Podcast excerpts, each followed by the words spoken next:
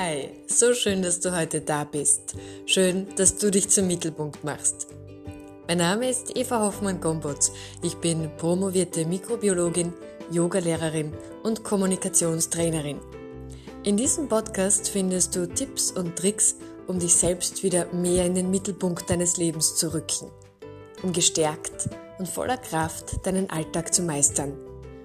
Schön, dass du dich zum Mittelpunkt machst. Schön, dass du heute da bist. In der heutigen Episode geht es um das Reizthema Reizdarm. Eine Erkrankung, an der überwiegend Frauen leiden. Ich möchte Fragen beantworten wie, was genau ist das Reizdarmsyndrom überhaupt? Was hat denn unser Darmmikrobiom überhaupt mit dieser Erkrankung zu tun? Und warum hat Yoga einen positiven Einfluss auf unser Wohlbefinden, wenn wir von der Erkrankung betroffen sind? Das Reizdarmsyndrom kommt häufig vor. In Europa sprechen wir ungefähr von einem Vorkommen von 2,5 bis 37 Prozent. Du bemerkst, die Schere geht da sehr weit auseinander. Das liegt daran, dass es leider keinen den einen Test gibt, um das Reizdarmsyndrom auszumachen. Vielmehr ist es ein Ausschlussverfahren. Wenn die Patientinnen von Arzt zu Arzt, von Therapeut zu Therapeutin gelaufen sind und immer wieder Befunde bekommen haben, die eigentlich ohne Befund sind, konfrontiert wurden mit Äußerungen wie, sie haben nichts, wir sehen nichts, das ist eigentlich nur psychisch, dann erst gibt es die Befundung des Reizdarms. Und es ist natürlich äußerst frustrierend für den Patienten, für die Patientin. Das ist aber natürlich auch äußerst frustrierend für den Therapeut, die Therapeutin. Denn es gibt selten so viel Therapieversager wie beim Reizdarmsyndrom. Und es ist natürlich auch frustrierend für die Arbeitgeber, für die Krankenkassen. Denn die Reizdarmpatienten sind sehr häufig arbeitsunfähig.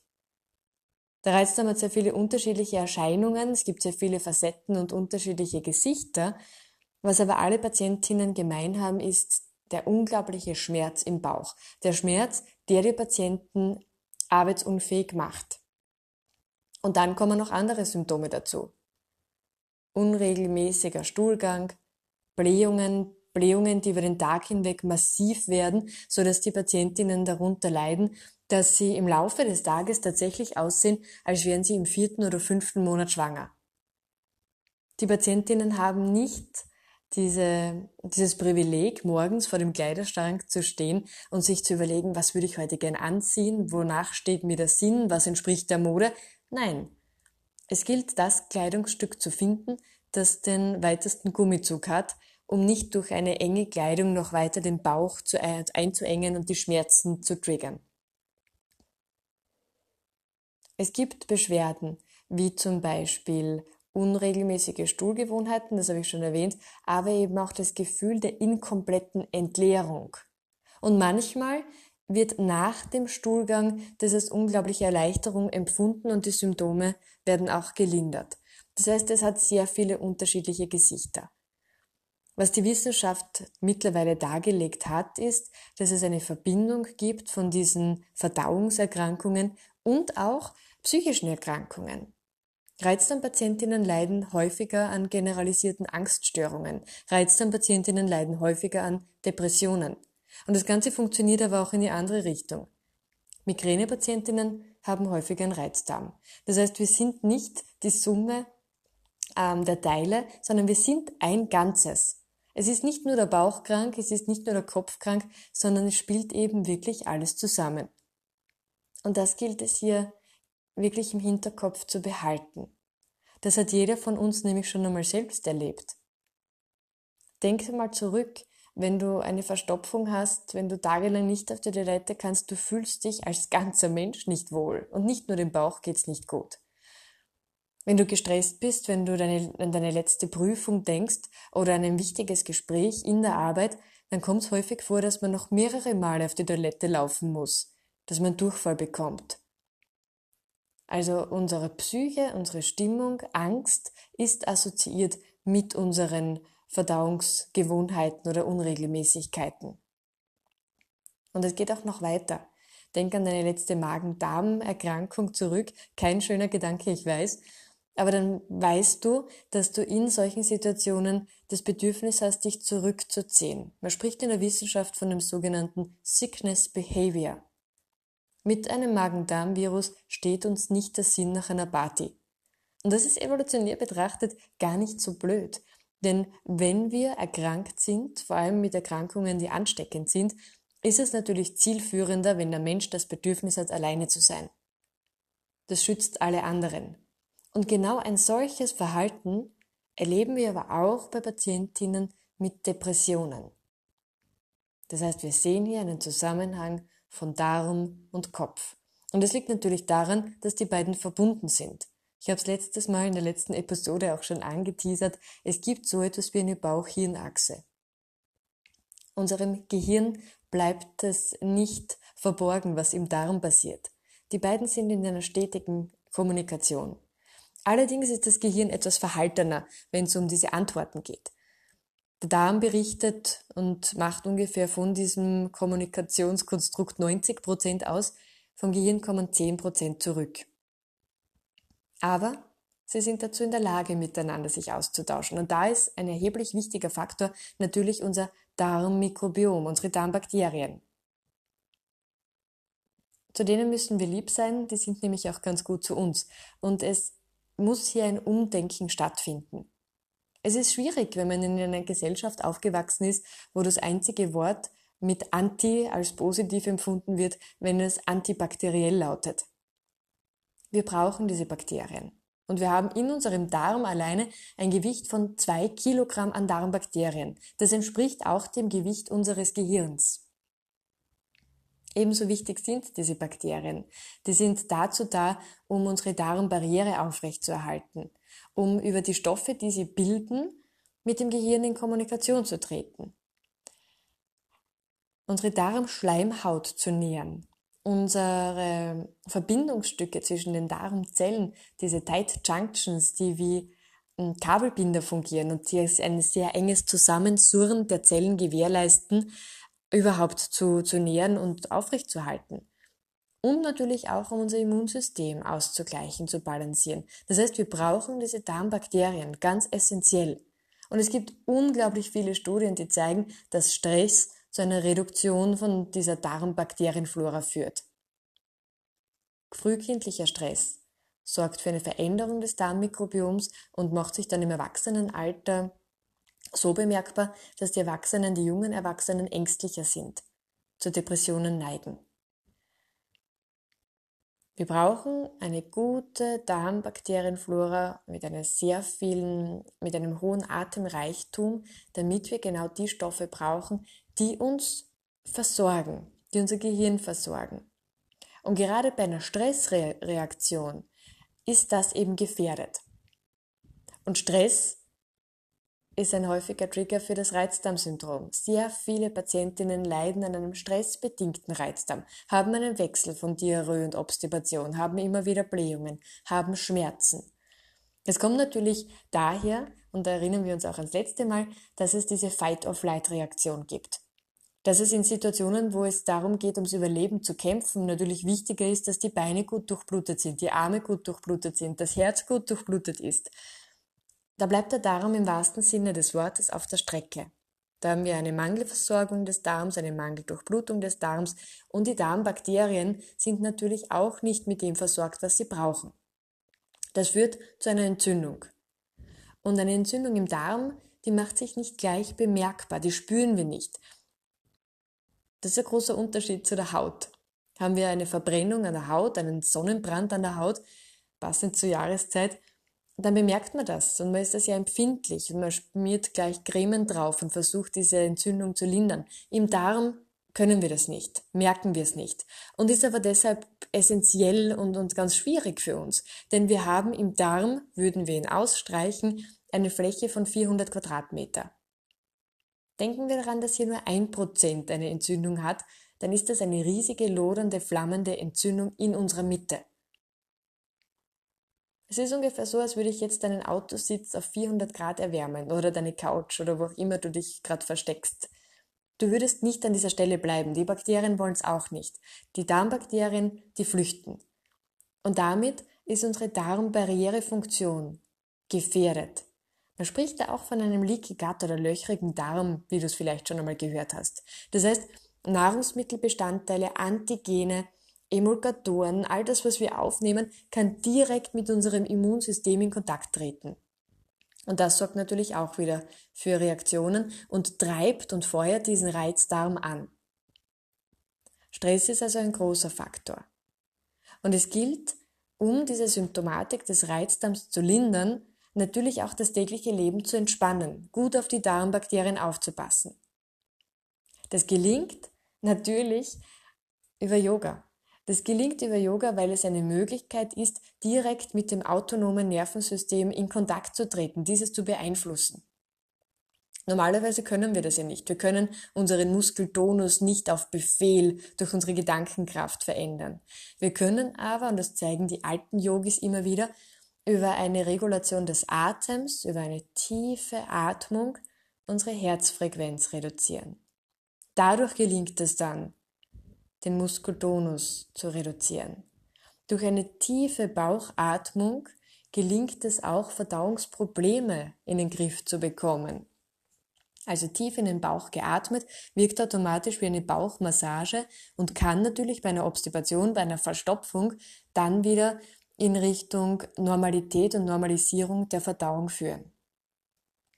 Deshalb ist Yoga natürlich auch einer meiner ersten Tipps und Tricks, wenn du an einem stressbedingten Reizdarm leidest, beziehungsweise wenn du einfach bemerkst, in stressigen Situationen hast du Bauchschmerzen, hast du Veränderungen der Stuhlgewohnheiten, Stuhlunregelmäßigkeiten. Dann macht es Sinn, Yoga zu üben. Und das sage ich nicht nur, weil ich Yogalehrerin bin. Es macht Sinn, sich auf den Körper zu konzentrieren, wieder mehr aus dem Kopf rauszukommen und in den Körper reinzuspüren. Das Becken wahrzunehmen, den Bauch wahrzunehmen. Wenn du ganz konkrete Yoga-Übungen von mir hören möchtest, dann ist es die Constructive Rest Position, das heißt, du liegst am Rücken, du hast deine Beine angewinkelt, die Füße mattenbreit voneinander entfernt, die Knie, die lehnen locker in der Mitte aneinander. Und du legst deine Hände auf deinen Bauch. Du versuchst den Bauch ganz locker und leicht zu lassen, ganz weich werden zu lassen. Und nimmst dann deine Atmung wahr. Und es gelingt hier gut zu entspannen, die Schwerkraft wirken zu lassen. Man fühlt sich auch geerdet, wenn man auf der Erde liegt. Alle Drehpositionen sind gut, um die Verdauung anzuregen. Drehsitz oder im Liegen das Krokodil, also beide Knie auf eine Seite gelegt es macht auch Sinn, eh, die Cobra zu üben, also in der Bauchlage den Kopf, den Brustkorb anzuheben, dabei gut den Bauchnabel nach innen zu ziehen und das Steißbein auch mit der Matte in Verbindung zu bringen, um den unteren Rücken zu stützen und zu, ja, zu schützen, mehr oder weniger. In dieser Position, im Bauch liegend, gut in den Bauch geatmet, das ist wie eine Massage der Bauchorgane. Also es gelingt hier wirklich auf der einen Seite den Fokus wieder auf den Körper zu richten und aber aktiv über diese Drehungen und über die Atmung die Bauchorgane zu, zu aktivieren, zu massieren. Der zweite wichtige Ansatz ist hier natürlich, wenn man an die Yoga-Praxis denkt, dass wir hier den Sympathikus, den haben wir letztes Mal schon kennengelernt, den hyperaktiven Bruder, dass wir den zur Besinnung rufen, dass der zur Ruhe kommt. Wir wissen auch, dass dieses wieder zur Ruhe kommen die Produktion von GAPA, von Gamma-Aminobuttersäure anregt. Das Level steigt. Cortisol, Stresshormon, nimmt ab. Und auch für diese Produktion von Gamma-Aminobuttersäure sind unsere Darmbakterien wichtig. Das heißt, es gibt hier ein Zusammenspiel von Darmgesundheit, Yoga, Entspannung. Wir müssen einfach auf alles gut aufpassen. Wir müssen auf uns besser aufpassen. Dieses in treten mit unserem Nervensystem, dieses zur Ruhe zwingen des Sympathikus und das Aktivieren des Parasympathikus ist möglich über die Atmung. Deshalb mein zweiter und ganz sicher mit großem Rufzeichen versehener Tipp ist die Atmung und Atemübungen. Bist du noch nicht geübt in den Atemübungen und ist es ganz schwierig für dich, das bemerkt man, indem einem schwindlig wird oder das Gefühl entsteht, dass man kurzatmig ist. Dann bitte starte mit den Atemübungen unbedingt in der Rückenlage. Mach's dir bequem, Leg die Hände auf deinen Bauch und versuch ganz tief in den Bauch hinein zu atmen, die Bauchdecke in die Handflächen zu drücken. Das ist zu Beginn vollkommen ausreichend. Für erfahrenere Yogis empfehle ich die Ujjayi-Atmung. Man stellt sich das so vor, als würde man tief über die Nase einatmen, den Mund öffnen und man versucht dabei die Fensterscheibe anzuhauchen, zu beschlagen oder den Spiegel. Also tief über die Nase einatmen, den Mund öffnen und hauchend ausatmen. Man versucht es dann weiter mit geschlossenem Mund. Es entsteht dann ein Meeresrauschen-Atem oder Ujjayi-Atem. Und über diese Schwingung und Vibration in der Kehle gelingt es, den Vagusnerv zu stimulieren und der bringt uns zur Ruhe. Der dritte Tipp ist die Meditation. Ich habe dir das letzte Mal schon gestanden, dass es für mich zum Teil schwierig ist, mich im hektischen Alltag dann einfach auf ein Meditationskissen zu setzen und meine Gedanken zur Ruhe zu bringen.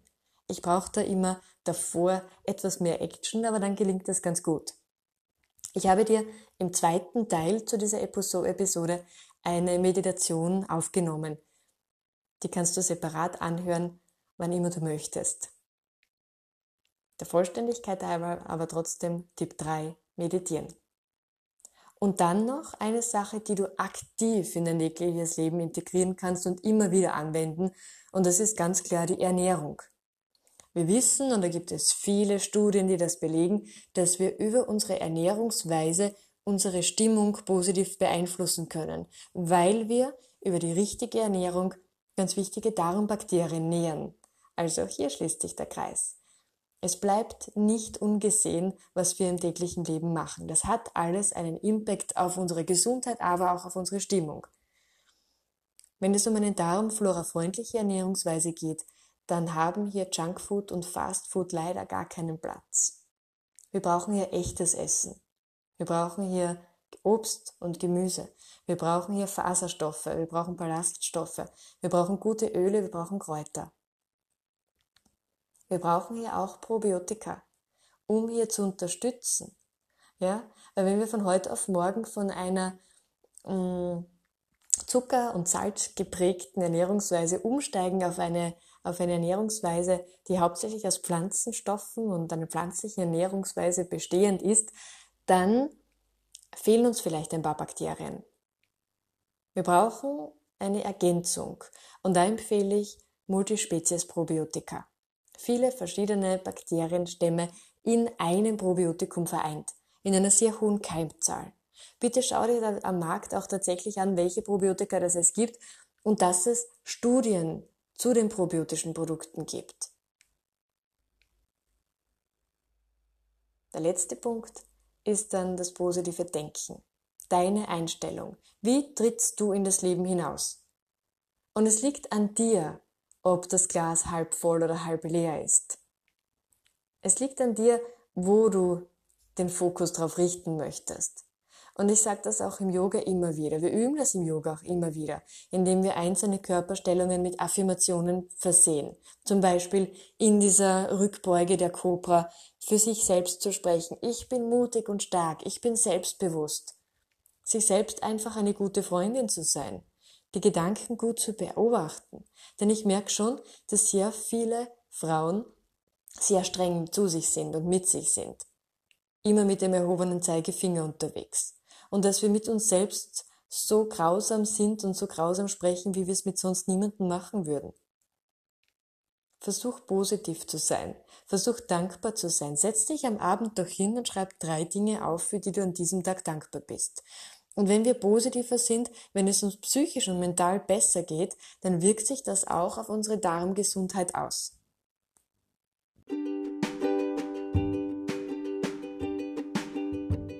Das Fazit dieser Folge.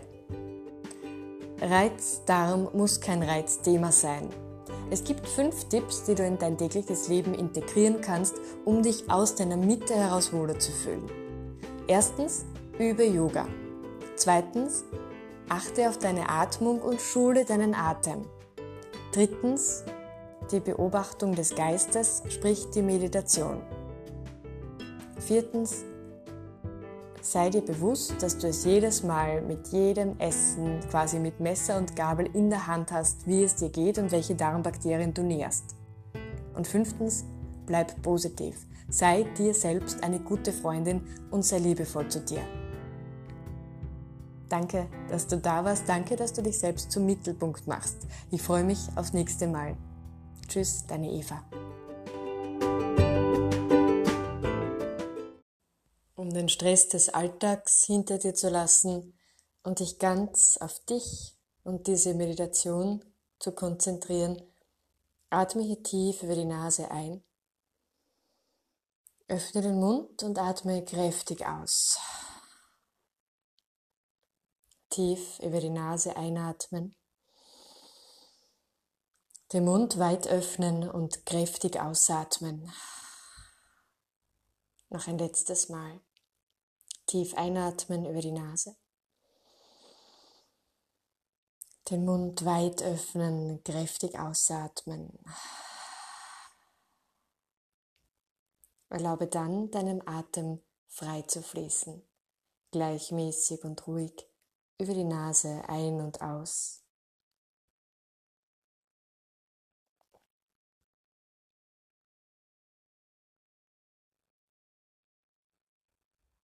Nimm dir hier Zeit, um ganz auf deiner Matte, auf deinem Sitzkissen und bei dir selbst anzukommen. Verfolge deine Atmung.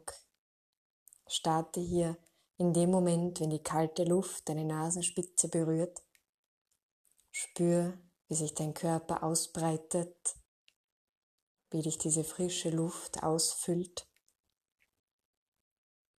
Nimm den Moment wahr, wo dann die Ausatmung ganz von alleine einsetzt. Beobachte den Atem auch hier. Wie fühlt sich diese angewärmte Luft an, den Bereich zwischen Nasenspitze und Oberlippe.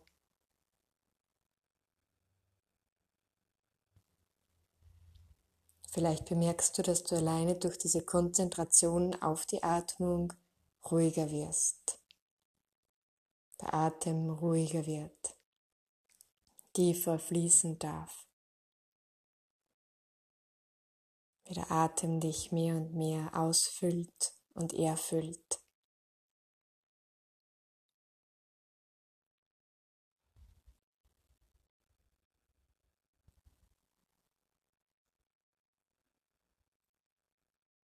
Sprich dann für dich im Geiste folgende Sätze. Möge ich glücklich sein. Möge ich gesund sein und frei von Leid. Möge ich frei sein von Hass und Gier.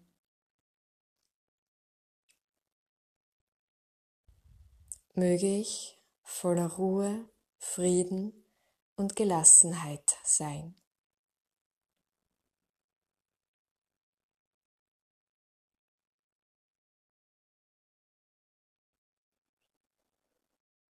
Wiederhole diese Sätze so oft, dass sie sich für dich gut und natürlich anfühlen. Wiederhole sie so oft, dass du sie verinnerlichen kannst und dass du diese liebende Güte für dich selbst empfindest. Möge ich glücklich sein. Möge ich gesund sein und frei von Leid. Möge ich frei sein von Hass und Gier. Möge ich voller Ruhe, Frieden und Gelassenheit sein.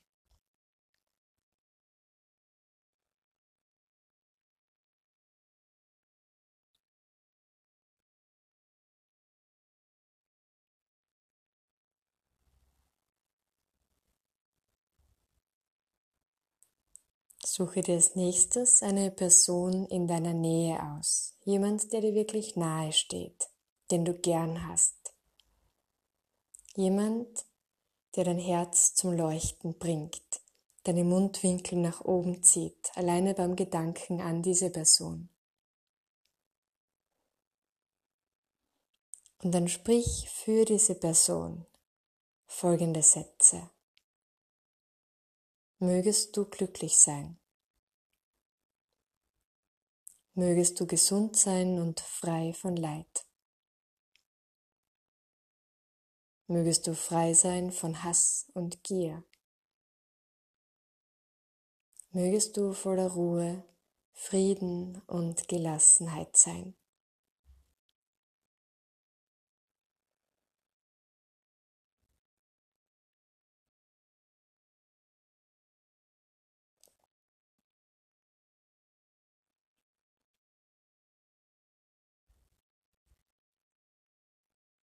Als nächstes folgt eine Person, zu der du ein neutrales Verhältnis hast. Also jemand, den du jetzt nicht besonders gerne magst, aber auch jemand, den du nicht ablehnst. Sprich auch für diese Person einige Male für dich im Geiste. Mögest du glücklich sein. Mögest du gesund sein und frei von Leid. Mögest du frei sein von Hass und Gier. Mögest du voller Ruhe, Frieden und Gelassenheit sein. Mögest du glücklich sein. Mögest du gesund sein und frei von Leid. Mögest du frei sein von Hass und Gier mögest du voller Ruhe, Frieden und Gelassenheit sein.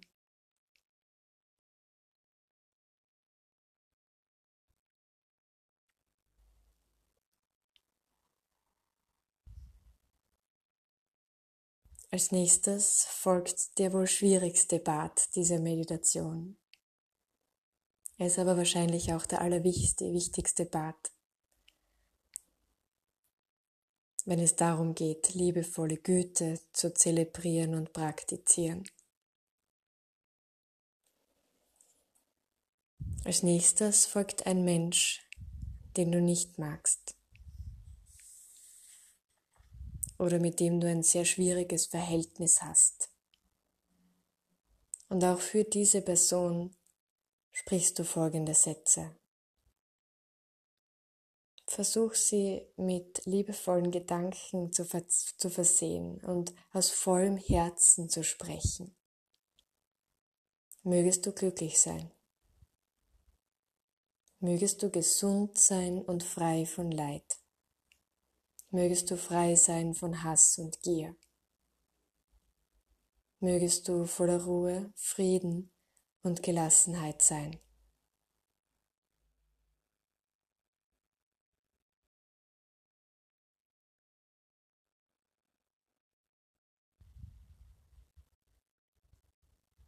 Gerade für diesen schwierigen Bad nimm dir Zeit. Sprich für dich im Geiste. Mögest du glücklich sein. Mögest du gesund sein und frei von Leid. Mögest du frei sein von Hass und Gier. Mögest du voller Ruhe, Frieden und Gelassenheit sein. Und wenn du magst, kannst du diese Meditation, diese Wünsche auch noch ausweiten und alle Menschen auf diesem Planeten mit einfassen, alle mit deinen positiven Wünschen versehen.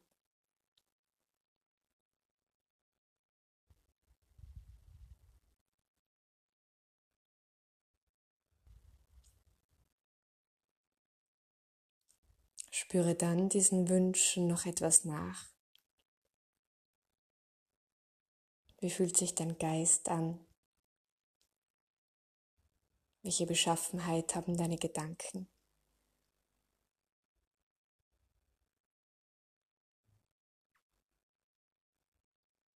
Lass dann deinen Atem tiefer fließen. Schick den Atem tief in den Bauch hinein und erlaub dem Atem, dich aufzuwecken. Lass kleine Bewegungen durch deine Finger, durch deine Zehen tanzen. Kreise die Fuß- und Handgelenke. Streck dich ja gerne noch einmal durch, regel dich, seufze, gähne.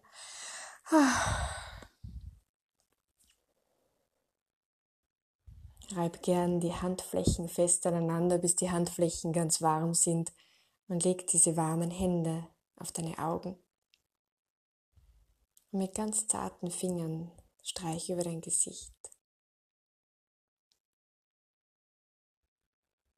Wenn du liegst, dreh dich auf eine Seite und komm langsam über die Seite zurück ins Sitzen. Öffne langsam die Augen und komm wieder ganz bei dir auf deiner Yogamatte, auf deinem Sitzkissen an. Atme nochmal tief ein kräftig aus.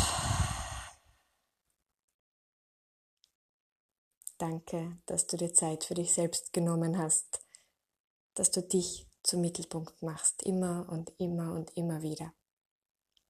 Ich freue mich aufs nächste Mal. Tschüss, deine Eva.